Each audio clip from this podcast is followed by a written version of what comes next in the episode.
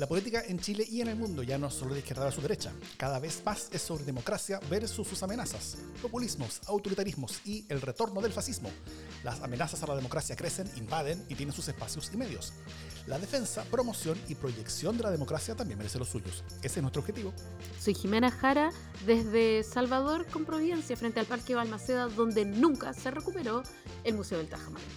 Bueno, mi nombre es Jorge Canas desde eh, Suecia casi con Pocuro, donde la gente eh, hace mucho ejercicio y donde eh, estamos en el corazón de la República hipster de nuestro país, Santiago. Muy bien, yo soy Daur Mimisa desde Plaza Italia, donde después de semanas de fríos y lluvias, definitivamente llegó el verano. Esto es democracia en LSD. ¿Cómo estás, Jimena Jara? Estoy perfecta, pero perfectamente. Me siento tan bien que podría abrir este panel a nuevas voces. muy bien. Es el renacer de Jimena Jara después de un par de semanas de enfermedad. Enfermedad a la cual parece que yo estoy entrando, pero de poquito. Y tenemos invitado hoy día. Muy bienvenido, Jorge Cánaras. ¿Cómo estás, Jorge? Eh, bien, pues, muy contento de que me hayan invitado. Eh, estoy muy feliz porque eh, estoy inaugurando un micrófono que me había comprado hace mucho tiempo Esperando esta invitación. propósito claro, y resultó que como todas las cosas son por algo, hoy día lo pude inaugurar con ustedes, así que estoy súper contento por eso. Y espero que sirva y que se escuche bien y con voz de Guaripolo. Se escucha increíble, se escucha increíble. sí, en el, en, en, el chat en vivo eh, eh, dijeron ya que tenía voz de Guaripolo eh, Jorge. Bueno, Jorge es abogado de medio ambiente. Sí. Jorge es abogado de medio ambiente y regulación, es socio de Morgan y compañía y fue subsecretario de medio ambiente en la, segunda mitad del último gobierno de Michelle Bachelet. hoy vamos a aprovechar a Jorge para conversar sobre la COP27 que está ocurriendo estos días en Egipto y sobre el crecientemente importante rol global que tiene Chile en esas materias. Y después vamos a examinar cómo el gobierno de Boric se ha adaptado al escenario post-plebiscito desde sus proyectos hasta su lenguaje, para ver qué tanto le ha servido, qué queda del Boric candidato, qué peligro y oportunidades se le dan al gobierno con, esta demostración de flexibilidad, eh, necesaria según algunos, insuficiente según otros, y digna del Cirque du Soleil, dirían muchos otros más. Eh, pero antes un par de noticias de la casa. Primero, eh, ayer lunes enviamos Estamos grabando esto como siempre los martes de la noche. Ayer lunes enviamos el LSD sin censura, que es el capítulo exclusivo que hacemos en agradecimiento para nuestros aportantes, que mes a mes nos ayudan a poder hacer más y mejores podcasts. Eh, si quieren sumarse a quienes nos ayudan a hacer podcasts en defensa de la, democracia, pueden hacerlo en los links que están publicados en las notas del podcast si nos escuchan o en la descripción del video si nos ven. Y recibirán pronto el LSD sin censura de este mes de noviembre, el que acabamos de mandar. Y finalmente tenemos un libro que recomendar. Felicidad la Jime sabe de lo que estoy hablando, de que por fin... Me froto las manos. Tengo mi poder. ¡Fantasmas de Palacio! ah, oh. que es el coescrito por doña Jimena Jara, junto a Gonzalo Sarasqueta, donde varios escribidores de discursos presidenciales de América Latina comparten sus testimonios y experiencias. Eh, ¿Cómo está la disponibilidad de este libro, Jimena Jara? Que no era el libro que ella esperaba. sí, la verdad es que esto fue una sorpresa, porque íbamos a hablar de otro libro que yo quiero hablar. Y, y bueno, eh, Davor me sorprendió. Muchas Primero, muchas gracias por comprar, porque Davor compró su ejemplar eh, en Chevengur Libros, que es donde está. Y, y, yo, y ya les he explicado, pero se los voy a decir de nuevo. Chevengur Libros es el único eh, proveedor de este libro en Chile, porque eh, Chevengur era speech, es speechwriter. Eh, por lo tanto, no hay nadie mejor que un speechwriter para vender el libro de los speechwriters. Un fantasma para Eso. Espero que te guste. Ya, ya debatiremos sobre el tema. Muy bien. Y un libro más que hace semanas que quería mencionar, que me hizo llegar su mismísimo autor. el libro es Jack Donoso, de Cristian Rabot es una novela infanto-juvenil donde un oso panda navega el mundo del periodismo durante una dictadura o de un país eh, escaso en democracia con escasas libertades. Es una interesantísima como fabulación del periodismo en dictadura como se vivió en Chile eh, y nos lo mandó el, autor por su potente mensaje pro democracia que tiene en todas sus páginas. Así que es muy recomendable, es bien entretenida la historia. Está, dice, para de 12 años para arriba, así que eh, para sus hijos, sobrinos o, nietos es muy, muy recomendable para, para comenzar a hablar sobre temas importantes y también recordar y hacer un poquito de memoria. Eso, Jimé. Y además, este libro ganó un par de premios, ¿no, Jimé? Así es. Ha ganado premios de narrativa. Eh, el premio Marta Brunet, el último de ellos, si no me equivoco. Y entonces eh, no es solo narrativa, no es solo narrativa por la democracia, no es solo narrativa para jóvenes eh, por la democracia, sino que es además narrativa para jóvenes de excelencia, premiado, de calidad, puro filete. Excelente. Bueno, y el autor eh, me envió esto con, con, una, con, una, bella dedicatoria, así que se agradece bastante. Esto, esto no está auspiciado, sino que es una recomendación genuina que estamos haciendo para que también lean este libro. ¿Por qué? Porque es el tema de este podcast. Eso. Dicho todo eso, vamos con los temas de la semana.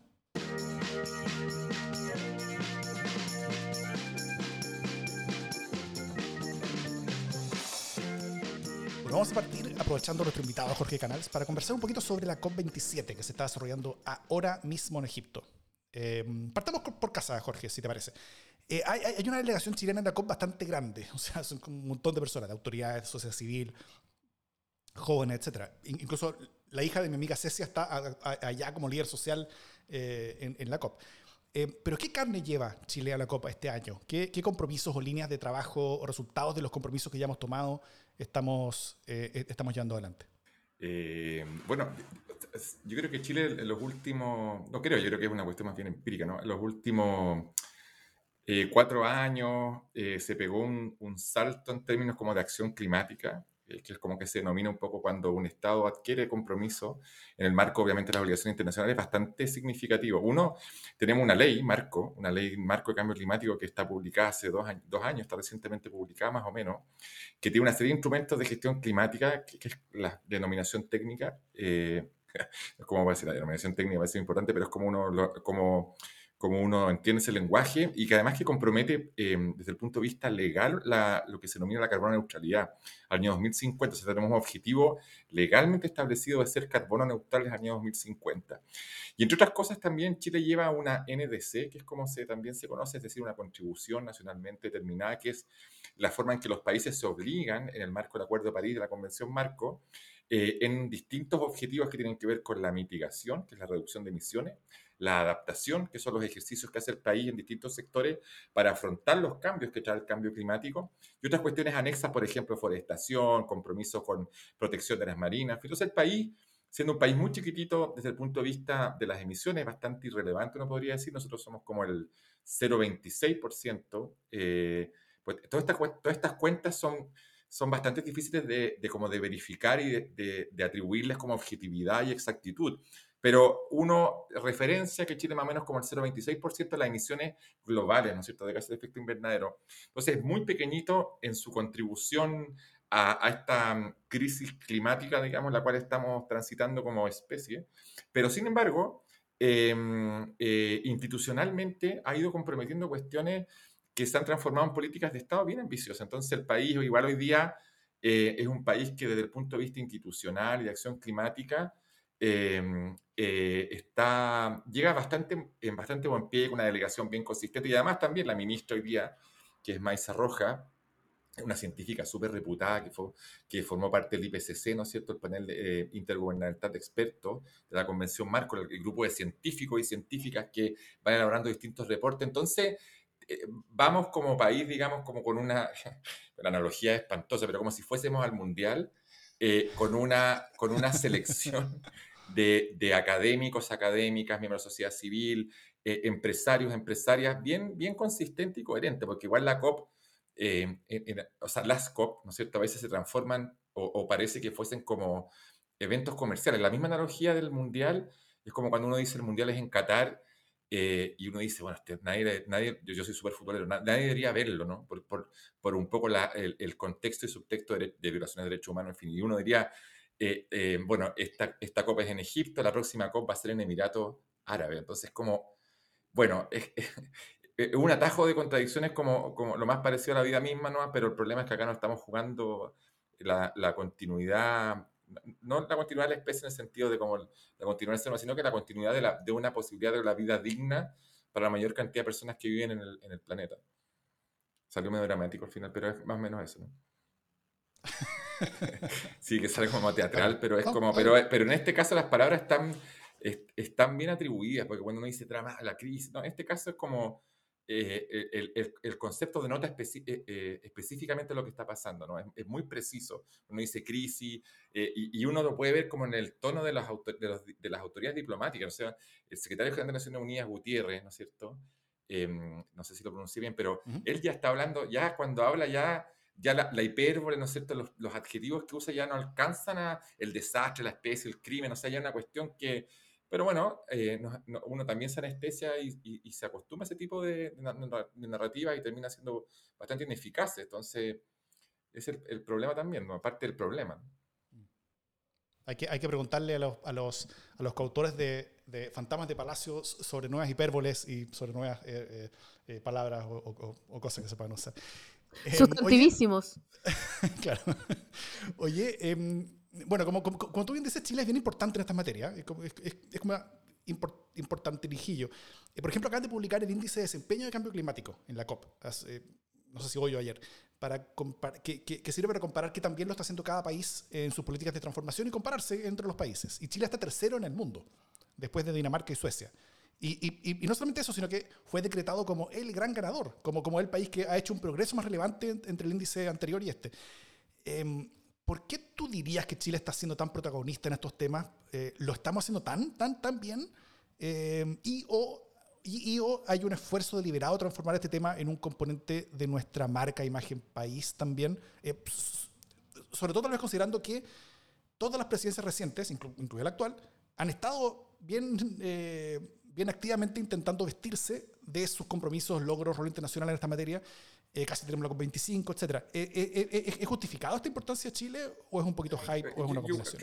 Yo, perdón, si, si puedo complementar, perdón, si puedo complementar la pregunta. Por favor, por favor. De verdad, o sea, cuando, cuando Davor dice, estamos siendo protagonistas, ¿de verdad estamos siendo protagonistas?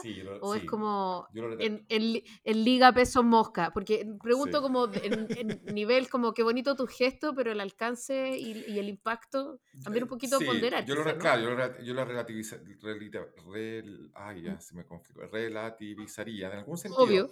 Pero desde el punto de vista personal, sí, Chile tiene ciertas cuestiones. Por ejemplo, es al hecho de que la ministra, o sea, la ministra le pidieron, digamos, como dice Gino Morales Santa May Santí Confío, a la ministra le pidieron encabezar, junto con, em, con, em, con, la representante de Alemania, un, un capítulo de negociación que es muy importante, que es el mecanismo de pérdida y daño. Entonces, por alguna razón, eh, la ministra Roja está siendo responsabilizada en este hay 40.000 delegados y delegadas en esta cuestión, entonces a ella le pidieron una, liderar un proceso súper complejo que es probable que no tenga muy buen resultado, entonces va, a haber un costo político en aquello. Luego también, eh, por ejemplo, Gonzalo Muñoz, que fue, esta es una figura que a mí eh, también me produce cierta urticaria, que es hablar como del champion, las COP tienen champion, que es como una suerte de campeón. Yo lo siempre medio ridículo. Sin embargo, sin embargo, haciendo todas esas prevenciones, em, Gonzalo Muñoz tuvo un trabajo eh, bien importante, planteó ciertas alternativas paralelas a la línea como oficial gubernamental que, que, se llama Race to Zero, que es una como involucrar a muchas entidades, empresas de distinto tipo, entidades no gubernamentales en compromiso de reducción de emisiones significativas. Entonces, de alguna manera, eh, desde el punto de vista de las iniciativas del país, ha tenido cierta importancia. Ahora, desde el punto de vista de la contribución a, detener esta cuestión en términos de mitigación de emisiones, somos nada, pues somos absolutamente, no, ya, le voy a poner color, pero somos muy poco. No sé si nosotros reducimos lo que... Sí, porque me voy a poner, no somos nada, no, pero, eh, pero sí somos, somos muy poquito y, nuestra, eh, nuestra contribución en ese sentido es relativa. Sin embargo, sin embargo, de nuevo volvemos a la importancia simbólica. O sea, Chile también simboliza, en el, eh, en parte importante la introducción eh, radical, masiva y contundente de energía renovable a la matriz energética de un país. y además lo hace en términos de precio. Em, eh, en los documentales de Al Gore, em, eh, en algunas de las documentales, él menciona exclusivamente, hace referencia al país desde el punto de vista como un ejemplo a seguir en la incorporación de la matriz, a la matriz de energía renovable. Ahora, nosotros no somos un país que no produce petróleo, tampoco somos un eje geopolítico relevante en, en la geopolítica energética mundial, pero no obstante, tenemos eso que mostrar. Y además también, eh, ya desde el punto de vista como de la como perspectiva de esta cuestión, también somos eh, relevantes desde el punto de vista de que tenemos muchas cosas necesarias para la transición eh, climática y energética, el cobre, el litio, y tenemos también condiciones súper favorables para generar energía renovable por, por, Mm. Eh, también una analogía muy mala, pero también es bien gráfica, que es como la Arabia Saudita la energía solar. Entonces, si tú sumas todas esas cosas, tú puedes decir, mira, eh, Chile tiene esta cosa. Igual nosotros, eh, a mí me gusta toda la historia, tenemos como esta tendencia a generar, a creer como en el excepcionalismo chileno, de que siempre tenemos algo así como esa, el, los sketches de Plan Z, que éramos el primer, el, la, bandera, la, la, bandera más linda del mundo. El himno, la bandera. Y, claro. Esas cuestiones son y las áreas protegidas. ah, no, pero no es protegida. Bueno, ahí, ahí humildemente me tocó también trabajar en eso. Eh, ahí también hicimos, o sea, eh, son, fueron cuestiones importantes, ¿no es cierto? Pero, pero es parte de un continuo que, que, que tiene que trasuntarse en, en los grandes eh, responsables de esto. Pues si, los, si Estados Unidos, si China, si India, si los rusos no hacen cosas similares, estamos fritos. O sea, por, más que Chile eh, sea la niña bonita del baile, haga todo lo que tenga que hacer. entonces, claro, en el fondo todo esto sirve como, como para, para aportar ciertas políticas virtuosas a la discusión global, pero si esto no se, si no se traduce en, en, reducciones, o sea, hay como, en cambio climático, yo, yo, yo no soy científico ni nada, ni, me considero un experto, pero, pero me gusta mucho, eh, eh, estoy leyendo constantemente la materia, en fin, ¿no? Eh, y siempre el, el, cambio climático son umbrales que supone que no se tienen que traspasar y se traspasan todos los años todos los años vamos traspasando un umbral tras otro umbral, uno de, no sé, siempre se habló como de los 400 ppm, que son partes por millón, de gases de efecto invernadero a la atmósfera. Entonces, si pasábamos eso, no teníamos vuelta atrás. Bueno, lo pasamos como hace tres años, más o menos, ¿no? Entonces, eh, hay, eh, eh, frente a todas estas cosas choras que el país muestra, qué sé yo, tenemos de, de, de fondo una realidad que es brutalmente desalentadora. Eso te iba a preguntar yo, Jorge. ¿Tenemos razones para sentirnos optimistas porque somos los buenos estudiantes?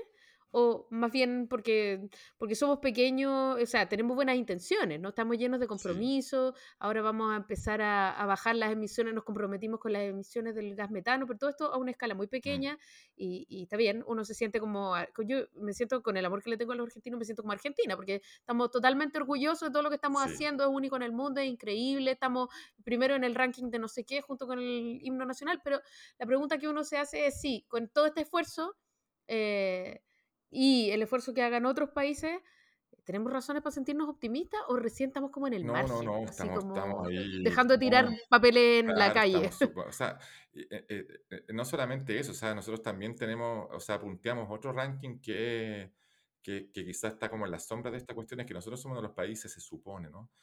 más vulnerables a los efectos del cambio climático. Entonces, tenemos siete de las nueve características que el IPCC determina respecto a vulnerabilidad, ¿no es cierto? De zonas desérticas, eh, qué sé yo, zonas costeras, en fin. Entonces, mm, tenemos eh, tareas urgentes de adaptación, de movimiento de, de, mover financiamiento interno eh, para, para, para, producir adaptaciones en todo, en todo tipo de sectores. Estamos avanzando en una estrategia climática a largo plazo. Hay varios planes de adaptación de distintos sectores, a, a la agroindustria, obras públicas, salud. Entonces, eh, bueno, ya estamos viendo ¿no? cambios, de, eh, cambios importantes en la forma que se, que se comporta el sistema climático en nuestro país. Eso va a traer eh, aparejadas situaciones con respecto al tema de, de, la forma en que producimos alimentos, de cómo se crean las enfermedades y cuestiones así. Entonces, la urgencia está súper bien lo que está haciendo el país, muy bien, pero tiene que empezar a traducirse pronto en efectos claros en adaptación, específicamente con objetivos precisos, indicadores, etcétera. Mm. Una última pregunta sobre este tema. Em, porque una de las realidades que, que, son como de las que impactan porque tienen que ver con buena parte del mundo eh, de todo esto es indudablemente el tema económico, ¿no es cierto? Em, porque transformarse no es barato. además, el mitigar los costos de cambio climático también es caro. Em, los países más ricos suelen ser los más responsables del cambio climático y de sus efectos, mientras los que más sufren las consecuencias son generalmente los más pobres. Eh, a los que se les pide también tomar caminos de desarrollo que son más caros, ¿no es cierto? Entonces, eh, como que toda la, la, la, balanza está, está desequilibrada. Eh, y, y, y, mientras se les pide tomar esos caminos de desarrollo que son más caros, también tienen que lidiar con esos mayores costos de cambio climático que, que, que, son impuestos, básicamente. Entonces, un, un, tema que ha existido COP tras COP es cómo los países ricos compensan los daños realizados a los pobres y además les ayudan a transformarse y tener los caminos de desarrollo más sustentables.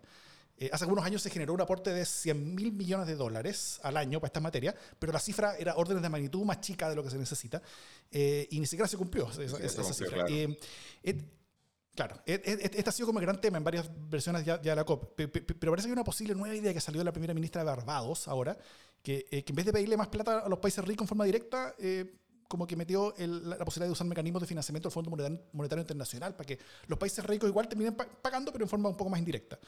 Eh, y, leí que la idea partió como una idea de esas como medias desesperadas que salen de, eso como, como, como, naciones, islas que se están hundiendo, entonces como que todos les dan mucha, mucha eh, eh, palco para que puedan hablar, pero como que nada los pesca mucho, pero que la idea parece que está agarrando vuelo. ¿Podríamos tener un acuerdo global en la materia? Lo cual podría llegar a ser bien significativo en, en cambios y, bueno, Claro, es, eh, eh, eh, yo entiendo que es una iniciativa que viene de la COPA anterior, ¿no es cierto? Que se llama iniciativa Bridgetown, algo así. claro, y pretende mover, ¿no es cierto?, mm, esta cifra a través del, del, del, FMI, también de bancos de desarrollo con, que permitan endeudarse a niveles razonables a los países del sur global. Ahora, yo, yo, yo no soy nada de fan, por ejemplo, de lo que de Rafael Correa, ¿no? Pero, por ejemplo, Correa en algún momento, él planteó una iniciativa que, que que uno puede tomar más en serio, menos en serio, pero que, era, que, me, parece que como que sitúa el problema su, en su dimensión justa, que era la, iniciativa Yasuni, Yasuni TT, no sé si les suena, que era un, un gran, una gran área de, de, de, riquísima biodiversidad que estaba sobre, eh, obviamente, importantes reservas de petróleo. Entonces, lo que Correa propuso fue, mira, yo no voy a, no voy a, ¿qué es lo que hay que hacer? Que, que, que, que no hay que sacar ni extraer es seguir extrayendo combustibles fósiles si, tuviéramos cierta cordura. Entonces dice que, que lo que propuso es, mira, yo, yo, voy a dejar estas reservas bajo tierra, no, voy a, no, las, voy a, no las voy a explotar, obviamente, por eso voy a hacer el aporte súper significativo a las emisiones globales, pero lo que quiero es que los países del norte global, que son los que van a consumir este petróleo, me paguen la mitad de lo que yo hubiese ganado como país si explotara el petróleo. Entonces, claro, uno dice, esta cuestión es medio loca, pero, pero a mí me parece que eh, eh, sitúa con precisión la, la, la, magnitud del problema. Entonces, claro, financiamiento como el que propone la, esta primera ministra de Barbados está súper bueno, pues son, como tú dijiste, los compromisos de financiamiento climático eran 100 mil millones anuales que no se cumplen, por eso se decía que la COP, esta COP iba a ser como una COP del cumplimiento, para empezar a cobrar cuentas de aquellos compromisos que no son cumplidos, desde el Acuerdo de París, que es del, del 2015, de la COP 21. Entonces, bueno, uno esperaría que pasa, eh, pero, pero si uno yo participo igual de estos chats, así haciendo infidente de como donde está la, yo no soy parte de eso, solamente participo y sapeo, como la creme de la creme de la acción climática nacional. Y, ahí uno ve que hay menos optimismo que, no sé, que...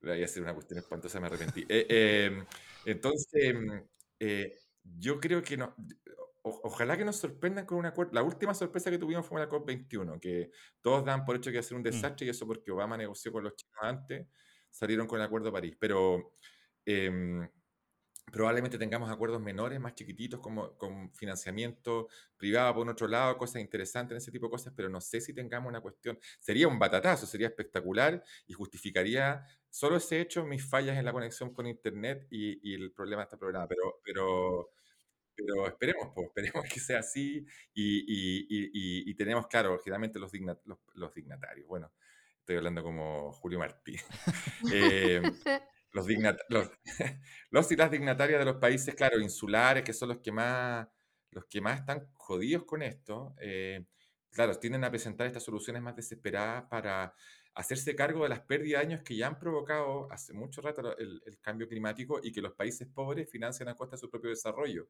em, eh, generando las... O sea, bueno, yo tampoco un discurso tan como maniqueo, pero, pero claramente a costa del, del, bienestar que han tenido los países del norte global, eso es verdad.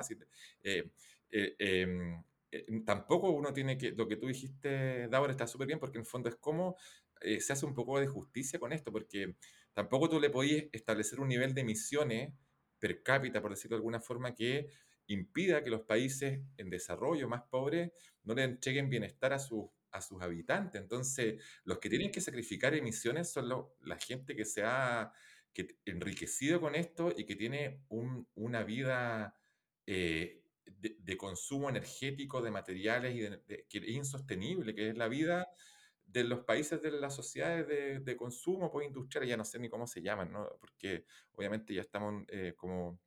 Es difícil categorizarlo, pero esos son, esas son, son modos de vida que son insostenibles. Probablemente la vida de nosotros también, ¿no? Yo como, como vivo en, Providencia, en Pocuro, o sea, también obviamente mi nivel de vida es bastante insostenible. Me, me gusta mucho como vivo y me gustaría mucho sacrificar las, como las comodidades que uno tiene, pero eh, es, es, un poco también de, de, hacer como una transición justa, no solamente es un término, ¿no? yo creo que Chile, lo que ha hecho este gobierno en eso es muy interesante, porque lo ha ido enunciando, armó una oficina en el ministerio, ya que tenemos ahí una persona que dijo que, que era funcionario del ministerio, eh, empezaron una oficina de transición, socio, eh, eh, eh transición socioeconómica, climática justa, no me acuerdo cómo le puso, pero es el concepto político detrás de esto, ¿no? que este es un fenómeno súper político, el cambio climático al final del día, es como exageradamente político y se disfraza mucho de, un, de una discusión técnica. Em, que lo es, ¿no es cierto?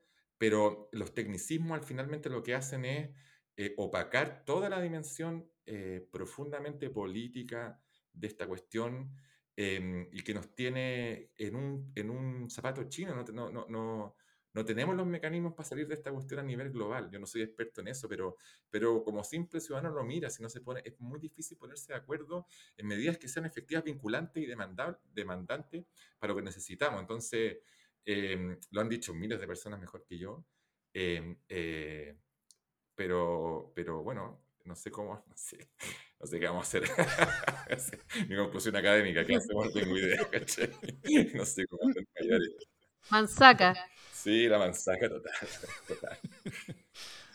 Te lo dice tu amigo Guaripolo.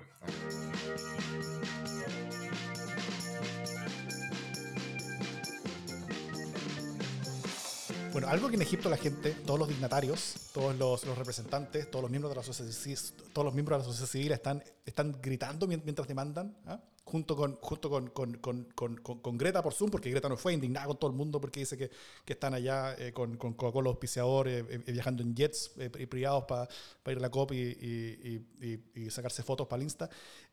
algo que grita todo el mundo ya, que, que, exige que demanda, después de por supuesto salvar el mundo. El segundo tema más importante es el, el pastelazo de la semana.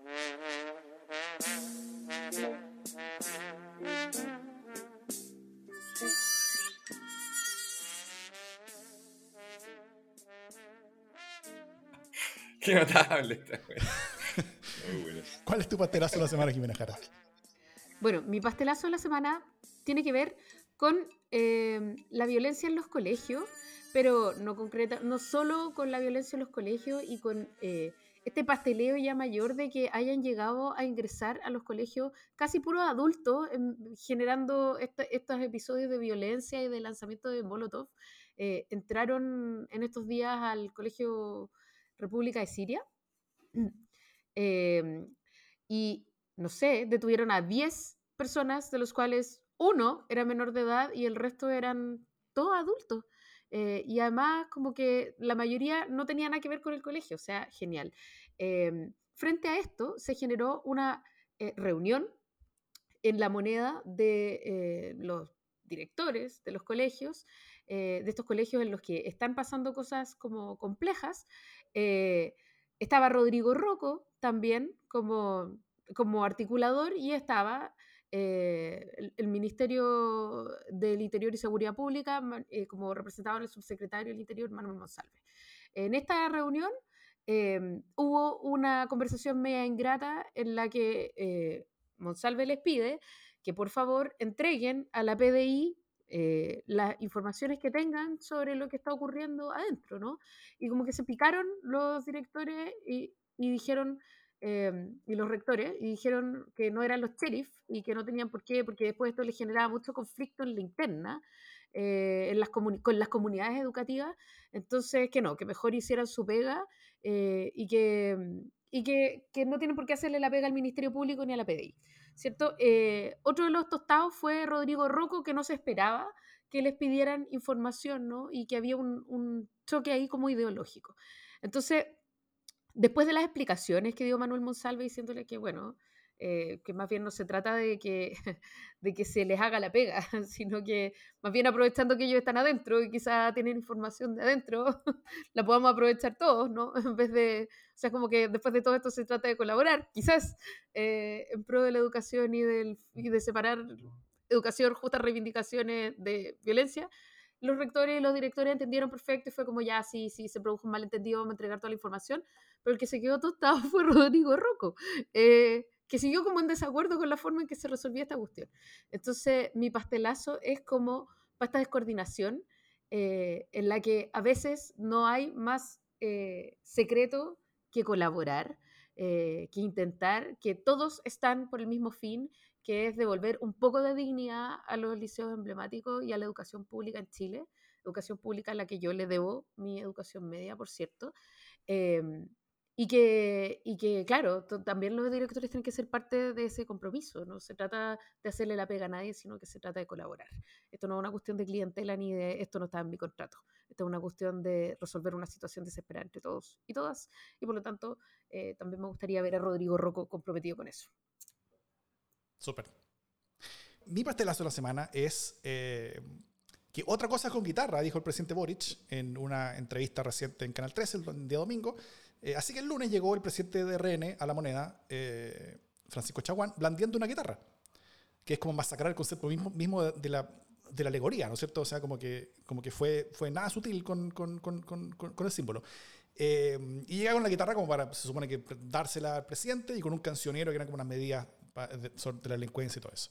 En un show que, que, que, que, es indigno de un diputado, así como cualquiera, pero del presidente de un partido político de oposición es, realmente indigno. Entonces, cuando, cuando Chaguán eh, demuestra y ridiculiza básicamente cómo sería la alternativa al gobierno, eh, el, el, defenestrándose de esa manera, yo creo que solamente logra eh, aumentar aún más la aprobación presidencial.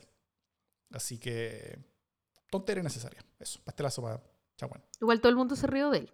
Él debió haber intentado que la gente se riera con él, pero, pero si la gente se ríe de él, no funcionó. Jorge. Ya estaba pensando, eh, gané tiempo pensando. no, eh, bueno, uno, yo por mi conexión pésima. Dos, em, yo la democracia cristiana. Voy a, voy a hacer una, una auto, autocrítica, porque soy demócrata. Una autodenuncia. Autodenuncia. Aspiro a ser como el, aspiro a ser como el último moicano de Fermin Cooper, el último demócrata cristiano. Yo, soy, yo no soy ni creyente. No sé por qué, bueno, pero en fin, em, porque fue una, se supone que la, la, crisis más importante, un partido ya que está, bueno, ya en las últimas, pero por último tradicional, una junta por Zoom ordinaria, con, con amenazas que iban y venían, con recursos de protección, con un tribunal supremo que caduco, pero no caduco, o sea, yo creo... si, alguien hubiera planificado la forma de hacer una cuestión más mala que eso, no, no lo hubiera logrado. Entonces yo creo que, que la, mismo, la misma línea que hiciste tú, de dignificar un poco la actividad política, los partidos políticos, tanto como, no voy a decir ninguna ingeniería, son tremendamente, o sea, son muy importantes en partidos políticos sanos, en, la realidad que vivimos hoy día, para que tengamos una democracia sana. Y lo que hizo la democracia cristiana, eh, probablemente también anticipando su, su, su declive definitivo fue un espectáculo súper triste eh, y un pastelazo que creo que merece estar en este programa que es tan importante. Muy bien.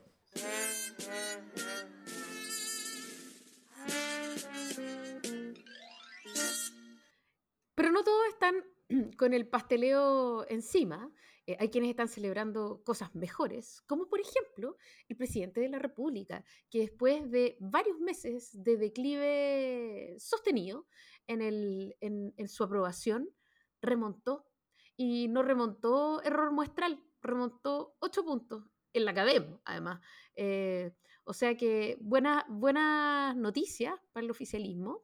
Em, y la pregunta que, ronda, que básicamente la resuelve la academia, cuestión que, con la que yo no estoy tan de acuerdo, porque es como en la semana en que presentó la reforma de pensiones subió 8 puntos, lo cual viene a decir, porque presentó esta reforma de pensiones que le gusta a todo el mundo, sube 8 puntos. Yo no estoy tan convencida de que sea tan popular la reforma de pensiones o tan conocida como para que suba 8 puntos de una.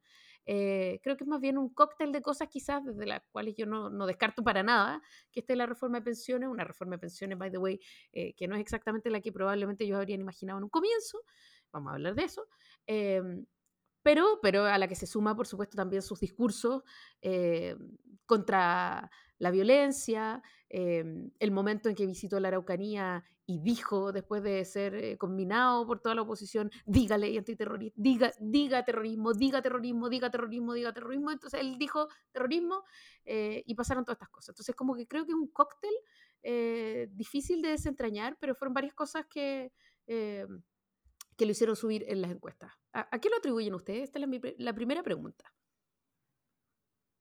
Ah. Qué bueno, qué entretenido esto. Yo, tengo una intuición, no tengo ninguna forma de verificarlo, obviamente, pero creo que eh, las encuestas, cuando sea el gobierno que sea, em, eh, cuando muestra cierto orden eh, en su accionar, coherencia en lo que dice, em, honestidad, digamos, en, estos ejercicios de rectificación, como que, lo que tú dijiste, Jimena, em, donde hubo un viaje a la Araucanía que fue un viaje bien, bien políticamente bien exitoso. Entonces yo creo que eh, se transmite, eh, sin perjuicio que, que, eso sea la realidad o no, como una idea de que la cosa se está ordenando y está funcionando mejor.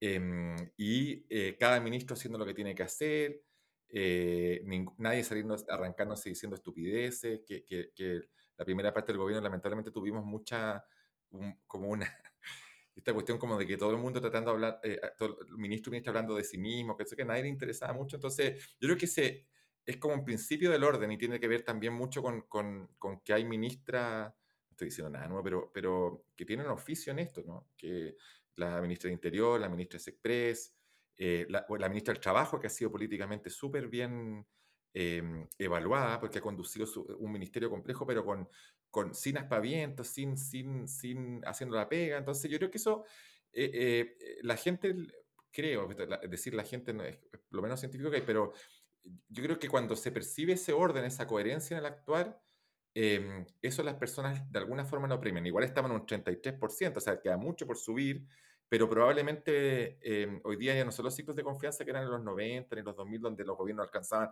60, 70% de aprobación y eso se sostenía el tiempo, eh, sino que tenemos eh, mucha desconfianza, pero, pero hay una sensación de que esta cuestión están dando mejor y además le han puesto harto énfasis en tema de la seguridad, eh, mostrando, eh, intentando mostrar resultados, poniendo el énfasis en aquello. Entonces, se está también alineando un poco con, los, con esto como, la, como las preocupaciones ciudadanas, ¿no? que tienen que ver con, con, con, la economía, con la seguridad, con que se, que se muestre un poco un gobierno eh, preocupado de eso. De hecho, el presidente ahí quizá exageró un poco cuando dijo no me van a intimidar, así que es una cuestión como lo dijo la Araucanía, si no me equivoco, ¿no? No me van a mm. intimidar. Y sí, sí. Entonces yo creo que tiene que ver un poco con eso y pero esto es súper súper veleidoso, porque quizás la otra semana que vaya a pasar, pero si se y, también creo que puede ser también tema de la, de, la COP, eh, no, no, incide mucho, pero, pero también mostrar un poco también de, de, trabajo institucional, eh, de, políticas a largo plazo, también yo creo que puede ayudar un poco en, esta, en este repunte del gobierno y del presidente, que cuando, sea, cuando se, mm, se afina, yo creo que es un súper activo el gobierno. Eh, yo no lo vi, pero escuché súper buenos comentarios de la entrevista que tuvo en, no sé si en meses central, estos programas politiqueros del domingo, donde al parecer estuvo bastante sólido, solvente y, y, mirando un poco las cosas desde arriba. Mm. Bueno, eh, la, reforma de pensiones no es para nada un exitazo de aprobación. O sea, eso, eso también, las mismas encuestas lo muestran, que es como 50-50, que hay gente que se le gusta, que no le gusta, pero sí una reforma. Eh, el gobierno del plebiscito parecía un poco paralizado, ¿no es cierto? Eh, y, después del plebiscito parecía como choqueado después, entonces como que, como que, como que no pasaba nada. Eh, habían habido algunos proyectos buenos, como, como el proyecto de salario mínimo y, otros más, pero que no eran de nivel de reforma estructural. estructurales solamente se había presentado la reforma tributaria, eso sí, que, que sigue discutiendo, que es un tema complicado. pero nada más, ¿no es cierto? Y un gobierno que se decía a sí mismo de transformación desde el principio, eh, no parecía estar llegando a los niveles de la, de la, expectativa que ellos mismos habían generado sobre sí mismos. Entonces, eh, eh, por eso creo que, que, el hecho de que hayan presentado una reforma previsional que sí es estructural y relevante en un problema nacional bien grande, entonces, primero, mucha gente puede tener dudas y puede hasta no gustar la, la, la, la, propuesta de la reforma, pero al menos van a tener una mejor impresión del, del, gobierno y una mejor impresión de la presidencia, en el sentido de que, de que al menos los ven moverse y, y, que al menos los ven estar intentando, intentando transformar cosas que tienen que ver con su identidad. Y eso creo que, creo que, creo que acerca un poquito eh, lo que se ve con respecto a la, a la expectativa de lo que se esperaba. Y eso O sea, no es que eso haga que el gobierno sea más popular, sino que eso tal vez quita algunos, eh, eh, algunos argumentos de desaprobación y hace que se acerque un poquito más a un nivel de equilibrio. Lo que dice Davor es como, el fondo, el gobierno recuperó el control de la agenda política. La reforma, claro, la reforma de pensiones puede que sea tan popular. Eh, el viaje a la Araucanía puede ser un, completamente un éxito, pero el que puso la agenda fue el gobierno. Y lo que hizo la oposición fue reaccionar torpemente a ese control de la agenda, por ejemplo, con lo que hizo eh, Chaguán con la cuestión de la guitarra. Entonces, yo creo que se nota eh, que el impulso político en esta parte lo tiene de nuevo el gobierno y eso había pasado muy poco eh, en los meses que lleva eh, Boric de presidente. Sí, y además que, ojo, que la guitarra también llegó como reacción a una propuesta de la moneda de generar un plan consensuado. Que sea como política de Estado en, en, seguridad. Entonces también fue una reacción a una agenda ajena. así que te doy el punto. Y, mm, y básicamente, eh, me, me, importa que en, en esta mirada de, de, que el presidente sube, ah, no sé cuánto tendrá que ver la alianza, la alianza de gobierno que se empieza a juntar y que se deja de tirar los platos por la cabeza, pero quizás capaz que pone lo suyo. Eh, pero no porque exista esta alianza, eh, deja de haber varios públicos objetivos a los que les tiene que hablar, a los que le tiene que hablar el presidente, ¿cierto? Por un lado está este mundo como que, lo premia cuando él va a la Araucanía y dice no me van a intimidar, eh, quemar, una, quemar una iglesia eh, o quemar una, una, una escuela no es una causa, qué sé yo, aquí hay terrorismo, aquí hay crimen organizado, etcétera más allá de la discusión que haya después sobre la ley, de la, sobre la ley antiterrorista y etcétera, etcétera, eh, tiene un viaje, eh, aquí alguien lo decía en la, en la conversación lateral y presencial, eh, es un viaje que no tuvo errores y, y eso ya es mucho decir para la Araucanía y para este gobierno también en ese tema, o sea, ya con eso, aplausos pero, pero eh, le habla a este público al que contenta de alguna manera con unas posiciones un poquito más de, mano dura, de no me van a intimidar, de aquí vamos a actuar, esto no lo vamos a admitir,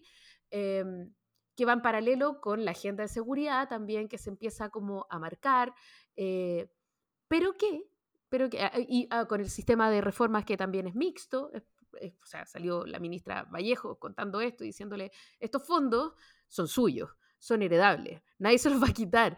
Eh, y, y, creemos en un sistema que es mixto, usted va a poder elegir entre privado y, y, y sistema solidario. Entonces, esta idea de un sistema como eh,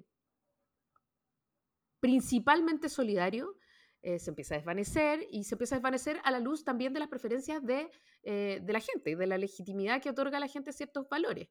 Eh, pero el presidente tiene otro público, que es un público más de izquierda, que es el público más interno, al que también tiene que convencer en, este contexto, ¿no? Eh, y ahí la pregunta que hay es, ¿cuál es la distancia que hay entre este mundo inicial, esta promesa inicial que él hace yo estuve mirando ayer eh, el programa de gobierno de Gabriel Boric y, por ejemplo, en materia de pueblos originarios, eh, dice que sus prioridades programáticas van a ser eh, legislación y preparación para la plurinacionalidad, eh, como hablando de la autonomía de los territorios bioculturales originarios. Después dice una comisión de verdad histórica que determine vulneraciones eh, desde 1989 hasta la actualidad y proponga medidas de reparación a las víctimas del conflicto intercultural. Y por último, anularemos las medidas de militarización de la macrozona sur. Eh, ya. Entonces, eh, evidentemente hay una distancia importante entre esta promesa, que, que, es una promesa que busca ser honesta, pero que no tiene posibilidades de ser cumplida a la luz de los hechos, eh, y esta postura de hoy día de vamos, vamos con todo por el Estado de Derecho, que también es una postura honesta, pero falta un poco de solución de continuidad quizá, eh, y en la construcción de esta solución de continuidad eh, puede salir medio herida, la, sobre todo la parte más de izquierda de esta alianza, ¿no? ¿O, o me gustó todo lo que estoy diciendo? O sea, como, como, como pregunta adicional yo planteo... Qué bacán lo que dijiste. como, como, pregunta adicional yo, yo, yo, yo, me hago, ¿Gabriel Boric habría votado a favor como diputado de los proyectos que está presentando el, el gobierno de Gabriel Boric? Eso, eso es lo lindo de la política, porque finalmente, o sea, al final, yo creo que esto, como dijo la Jimena, pareció súper eh, super, eh, eh, contundente lo que dijo. O sea, yo creo que este es un gobierno que se, se, está construyendo sobre la marcha. O sea, el programa que tenían era un programa que se armó y que probablemente no haya tenido muchas eh, horas de reflexión detrás, ni, ni mucha elaboración técnica, porque fue una candidatura que, es, que surgió, como, surgió como surgió. Entonces yo creo que lo de la otra cosa con guitarra, yo creo que eso es verdad. No fue una, no fue un, una floritura así que lanzó el presidente como para congresar. Yo creo que yo al, yo al presidente Boric, sin, ser un fan, yo le creo en, su, en sus arrebatos de honestidad cuando dice estas cuestiones como que vuelve a ser un poco más como el, eh, el, el, cabro que es, digamos, que un cabro que tiene treinta y tantos años, digamos. Entonces yo le creo eso, yo creo que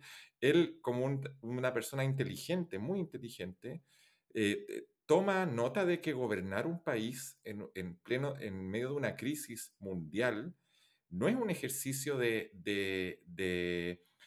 universitario de, proponer eh, pelotudeces, ¿no? sino que es una cuestión de ejercer el poder con responsabilidad. Y, eso, y si eso significa em, eh, desestimar cuestiones que no, que, que no tienen viabilidad, eso es lo, a mi juicio, lo que distingue a un buen político, a, un, a, un, a, un, a, una persona que tiene capacidad política de otra que no la tiene. Y yo creo que hoy día el presidente en eso eh, no, no, lo sé qué tanto en esta conducción es atribuible a él o no, pero al menos se nota que hay una conducción que va en ese camino y el hecho de haber, eh, de haber, de haber em, reformulado su gabinete y haber armado una coalición, ir transitando hacia una sola coalición, ¿no es cierto?, donde está parte importante de lo que fue la concertación y la ex nueva mayoría, eh, y el Frente Amplio tampoco es una alquimia que es muy fácil de resolver. Entonces, em, yo creo que, que todas estas cuestiones, lo que leyó, lo que leyó la Jimena en su proyecto de, respecto al tema eh, del conflicto eh, en, en, en, la zona sur del país, no sé cómo denominarlo, si Araucanía igual no puede ser respetuoso, y lo digo en serio, digamos, eh, es, una, es, una, es una toma de, de, o sea, uno puede decir, la realidad es la realidad y, y, y, y, rendirse ante ella, y eso me parece que es poco político. Y otra cosa es decir, mira, este es el contexto que tengo, sobre esto voy a hacer, tratar de hacer un gobierno transformador. Y creo, creo que está apuntando para ese lado. Si lo logra, y, sale más o menos indemne, pucha, claro, va a cambiar el eje de la historia, eh, de, la historia política eh, y lo que viene para el futuro, ¿no es cierto? Pero, pero estamos en medio del eh, work in progress, work como, dice, como dijo el gaffiter que vino a arreglar aquí el baño y ya como tres años tratando de arreglar la cuestión. work in progress, jefe me dice work in progress, bueno, me he gastado la mitad del financiamiento climático bueno, de la ONU. eh, porque, porque hay, hay dos temas que, que, avanzan más o menos en paralelo acá, ¿no es cierto? Eh, por un lado está eh, la, la, pregunta que intenta resolver eh, Boric, una pregunta que intenta resolver desde, incluso desde la, desde la conformación inicial de su gobierno, ¿no es cierto?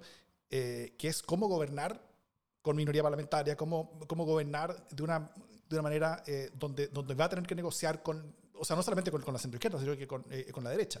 Esa fue como la, como, como la pregunta inicial, de si hacía un gobierno testimonial un gobierno que se quedaba con su coalición pequeña que había ganado la elección, eh, la, primera vuelta, digamos, o si, eh, o si hacía un gobierno mucho más amplio en el que tenía que ceder parte de su identidad y parte de su programa. Escogió lo segundo, que, que era la única manera de poder lograr al menos algunas cosas.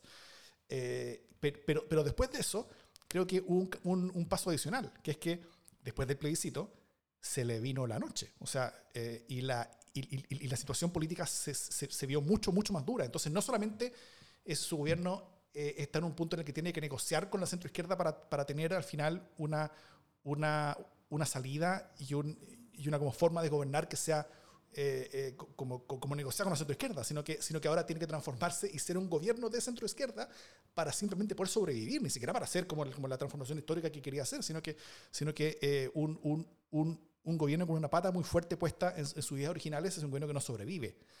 en, el, en el clima político actual, al menos por este rato. Eh, y, y, y, por eso mismo creo que estamos viendo la transformación de Boric en un gobierno de centro izquierda. Entonces, no solamente el, ese programa el que está quedando atrás, sino que también es su, coalición inicial. Eh, y, ahí hay un desfase, yo creo que, que, que, va a haber conflicto y va a haber dudas y va a haber peligros bastantes, porque, porque eh, yo creo que el Partido Comunista es suficientemente eh, disciplinado y saben suficientemente de política, tienen suficiente historia como para saber cuándo hay que adaptarse nomás y cuándo hay que agachar el moño y cuándo hay que esperar un mejor momento eh, y, y, hacer lo que hay que hacer nomás. Pero, pero muchos de los otros actores, que son mucho más nuevos en política, no tienen esa experiencia, no tienen esa capacidad, no tienen esa, esa, esa, esa tranquilidad. ¿no es cierto? Entonces, eh, bueno, ya hay ciertos, ciertos eh, ciertos elementos más cercanos al, mundo de Boric que se han ido saliendo. Hay algunos que están formando un partido, basado por ejemplo en la Municipalidad del Paraíso ahora. Y que y, yo creo que puede haber bastante conflicto político en, el futuro. Por eso ese, ese camino, esa construcción de puente de transición, es el explicar por qué estoy haciendo estas cosas de esta manera y cómo yo no he, yo no he dejado de ser quien soy, es algo que, que, yo creo que el, que el, que el, que otra cosa es, con guitarra ayuda, pero, pero dista mucho ser suficiente para, para poder eh, satisfacer a todos esos públicos tan distintos que hoy día tiene el gobierno. Bueno, con tan poco poder y con tantos públicos es, es re difícil. Estoy de acuerdo, em, pero creo que vuelvo a las soluciones de continuidad. Ustedes saben que esto es una de mis obsesiones en la vida, pero, pero que tiene que ver con la posibilidad de eh, no echarse a un público encima cuando eh, va por el segundo, o sea, o con el, por el primero, ¿no? Como que si me muevo de posición, eh, en vez de que me lo representen y se rigidicen las posiciones como te vendiste, eh, antes era chévere, eh, poder decir, oye, déjame explicarte por qué esta cuestión está, es, como ha pasado a, a, esta nueva situación, ¿no? Creo que el traducirse permanentemente es un ejercicio de la comunicación que está muy menospreciado en política porque parece incoherencia y finalmente lo, lo único, eso es muy falso y lo único que permite la solución de continuidad es convertir en coherencia lo que de cualquier otra manera se ve como una inconsistencia. Así que eh, vamos por las soluciones de continuidad. Está bueno. Eh, ah, me acordé de un chiste por la solución de continuidad que pues se lo voy a contar porque de, una negociación en de una negociación sindical que habían logrado eh, eh, salvar a los trabajadores. Entonces la abogada dijo, lo logramos, vamos, ustedes van a seguir con su, eh, su trabajo sin solución de continuidad. Entonces lo entendieron mal como que iban a decirse todos, lo iban a echar y que la Pero, pero es una frase. Ah, pero no es un chiste, es una realidad. No, yo, yo, y yo, para mí me costó como, te juro que hay ciertas frases que me cuesta mucho entenderle. El tema de la solución de continuidad la entendí hace muy poco, porque me puse Wikipedia y toda la cuestión para tener que significaba con o sin solución de continuidad. Oye, pero, pero eh, para no irme a cualquier lado, eh, me olvidé qué decir. Ah, no, lo que decía Davor, que que yo creo que efectivamente hay, ah, los factores externos también. yo creo que la cuestión de la convención, yo voté a prueba y todo, no reniego de eso, em, eh, sin perjuiciamente que todos teníamos ciertas eh, prevenciones respecto a lo que había pasado, pero yo creo que fue tan brutal el efecto político de la, de la convención, que, de la parte de la convención que representaba, se supone, esta solución de continuidad con el gobierno del, del presidente, que, que, el resultado fue tan brutal que el cambio de eje eh, eh, eh, también yo creo que, que estos, estos gallos son súper, eh, como en términos de perpicacia, en términos de captar como la, la el, el, contexto político de las personas, lo que decía también la Jimena. Entonces yo creo que el presidente el cacho dijo, yo sigo en esta, me voy a hundir, pero hasta más arriba del cogote, y tengo que también pegar ese giro. Entonces yo creo que la, la, la, los convencionales, las convencionales de, de, este sector, yo creo que todavía no cachan lo brutal que significó desde el punto de vista del cambio geopolítico el, como la retórica y el trabajo y la estética que instalaron. Entonces, hoy eh, eh, incluso causa, por ejemplo, el tema, bueno, tú le dijimos el tema de la plurinacionalidad, yo creo que hoy día esas causas que son causas súper justas, las cuales uno cree, escribe y cree que es importante avanzar, retrocedieron muchísimo en, en, el, en el apoyo popular por esta cuestión, que obviamente es contingente, no define nada, pero, pero, pero es como también un factor externo que nadie lo preveía. Es como cuando cae, no sé, uno ve las películas a como eh, Impacto Profundo, Armagedón, que cae el, el, el, meteorito cambia el eje de la Tierra y nos vamos todo al carajo. Eh, fue una cuestión así, entonces yo creo que eso también hoy día tiene muy mala prensa tratar de plantear un gobierno así como eh, que, que, que, enarbole con fuerza las banderas del progresismo, no el progresismo, sino que como de la izquierda más, como quieras llamarla. Entonces, también eso, yo creo que también han reaccionado rápido y bien a eso. Desde el punto de vista, es como lo que tú dijiste, Jimena, de, la, si entendí bien el tema de, de cómo, cómo se, comunica, se comunica esa cuestión. Entonces yo creo que también hay un valor político en eso, que también yo creo que ha sido recogido en este aumento, en esta como pequeña primavera que está teniendo el gobierno en las encuestas, después de que venía una caída tan como sostenida. Cierto. Solo quiero decir que el meteorito, en este caso, no cayó, sino que lo fabricamos nosotros mismos ah, y lo hicimos caer. Me acordé de la canción de Aerosmith. I wanna close my eyes. De Impacto Profundo. Qué buena esa. De Armagedón, eso, Armagedón. Peor aún, peor aún. Bruce Willis.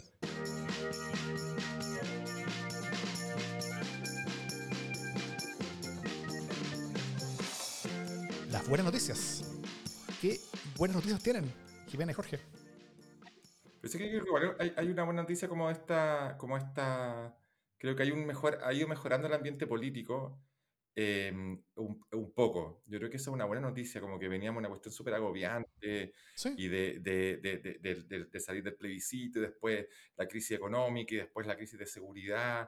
Creo que hay un, creo que es una buena noticia que hay unas, hay unas, un principio de cambio de un, del ánimo. Sin prejuicio está pasando momentos difíciles. Creo que eso eh, está bueno que pase y, y, ojalá que se mantenga. Mm. Sí, yo, yo, yo, me sumo a eso. Eh, creo que, bueno, eh, para partir como, como, como, cosas más, más globales, eh, la semana pasada nosotros grabamos mientras están eh, empezando a contar las elecciones de Estados Unidos. Ahora, una semana después, todavía no terminan de contarse las elecciones de Estados Unidos, pero ya está claro que, que, que, al menos los demócratas se quedan con el Senado, que los republicanos se quedaron con la Cámara de Representantes por muy poquito, pero eh, pero sobre todo que toda esa, esa ola política trampista que no creía en las elecciones y, tan autoritaria recibe una zurra bien grande. Y, eso creo que es súper potente para disminuir el riesgo democrático que, que, había en Estados Unidos, que eh, si, que la democracia de Estados Unidos se va al carajo, eh, es un, es un, y que era una cosa, una, o sea, sigue siendo una probabilidad, pero, pero, pero ante una probabilidad aún mayor, es, un tema re complicado para la democracia en todo el mundo. y sumado a eso, entre Ucrania, primero con Kharkiv, con ahora con, con, con Gerson, con, con, las últimas elecciones de Brasil, eh, también la, la debacle de las redes sociales, que yo también le dije como, como, como buena noticia, como, como Twitter se está yendo al carajo eh, la semana pasada, eh, todo eso creo que es bueno, o sea, creo que parecemos estar viviendo una especie como de punto de inflexión de buenas noticias y de esperanza. Y, me estoy empezando a hacer la pregunta si es que el, mundo habrá dejado atrás o está dejando atrás lo peor de esta crisis de la democracia que ya lleva varios años. Y los tenía yo creo que a todos bien, bien, bien abajo. Eh, y, yo concuerdo con lo que dice Jorge. Creo que, creo que, eh, eh, que no solamente en Chile, sino que en el mundo hay una especie de, de, de, ligero optimismo después de años que han sido súper, súper duros. Así que está bonito todo. Oye, ¿no se te estará pasando la mano con el, con el optimismo? Así como nuevas, nuevas opciones y nuevos futuros para la democracia. Igual le está poniendo un poco de color. ¿ya? Yo no tengo buena noticia y eh, sí, es cierto, eso me hace un poco cringe, pero igual encuentro que le está poniendo cualquier color a tu buena noticia. Oye, me quedé súper inspirado con el discurso del Daur y la Jimena me tiró al suelo. bájale, bájale, como dos cambios. Me volver a la terapia después de esto. Dicho eso. Esto es democracia en LSD.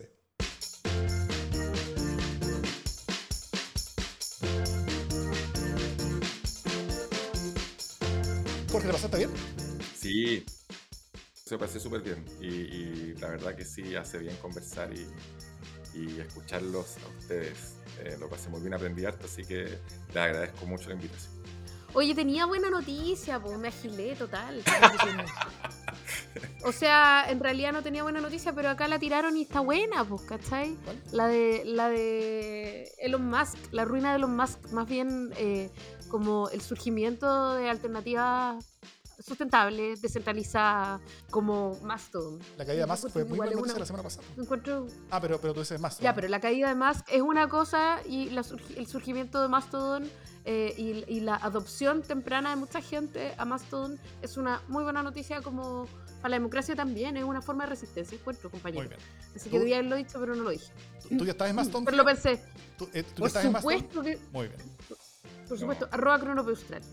yo soy arroba de mi misa, también estoy en Mastodon ya. Jorge, ¿ya estás en Mastodon o todavía no? No, no estoy, me, me, me, costó sangre, sudor y lágrimas llegar a tener tantos seguidores en Twitter que no quiero abandonar eso. Pero voy a ir a más. Abandona tu vanidad. Sí, vanidad. Abandona tu vanidad. Sí, es puro ego, tenías razón. Voy a ir. Y, como están las cosas, puede que, puede que no seas tú quien abandone eso, sino que puede que eso te abandone a ti.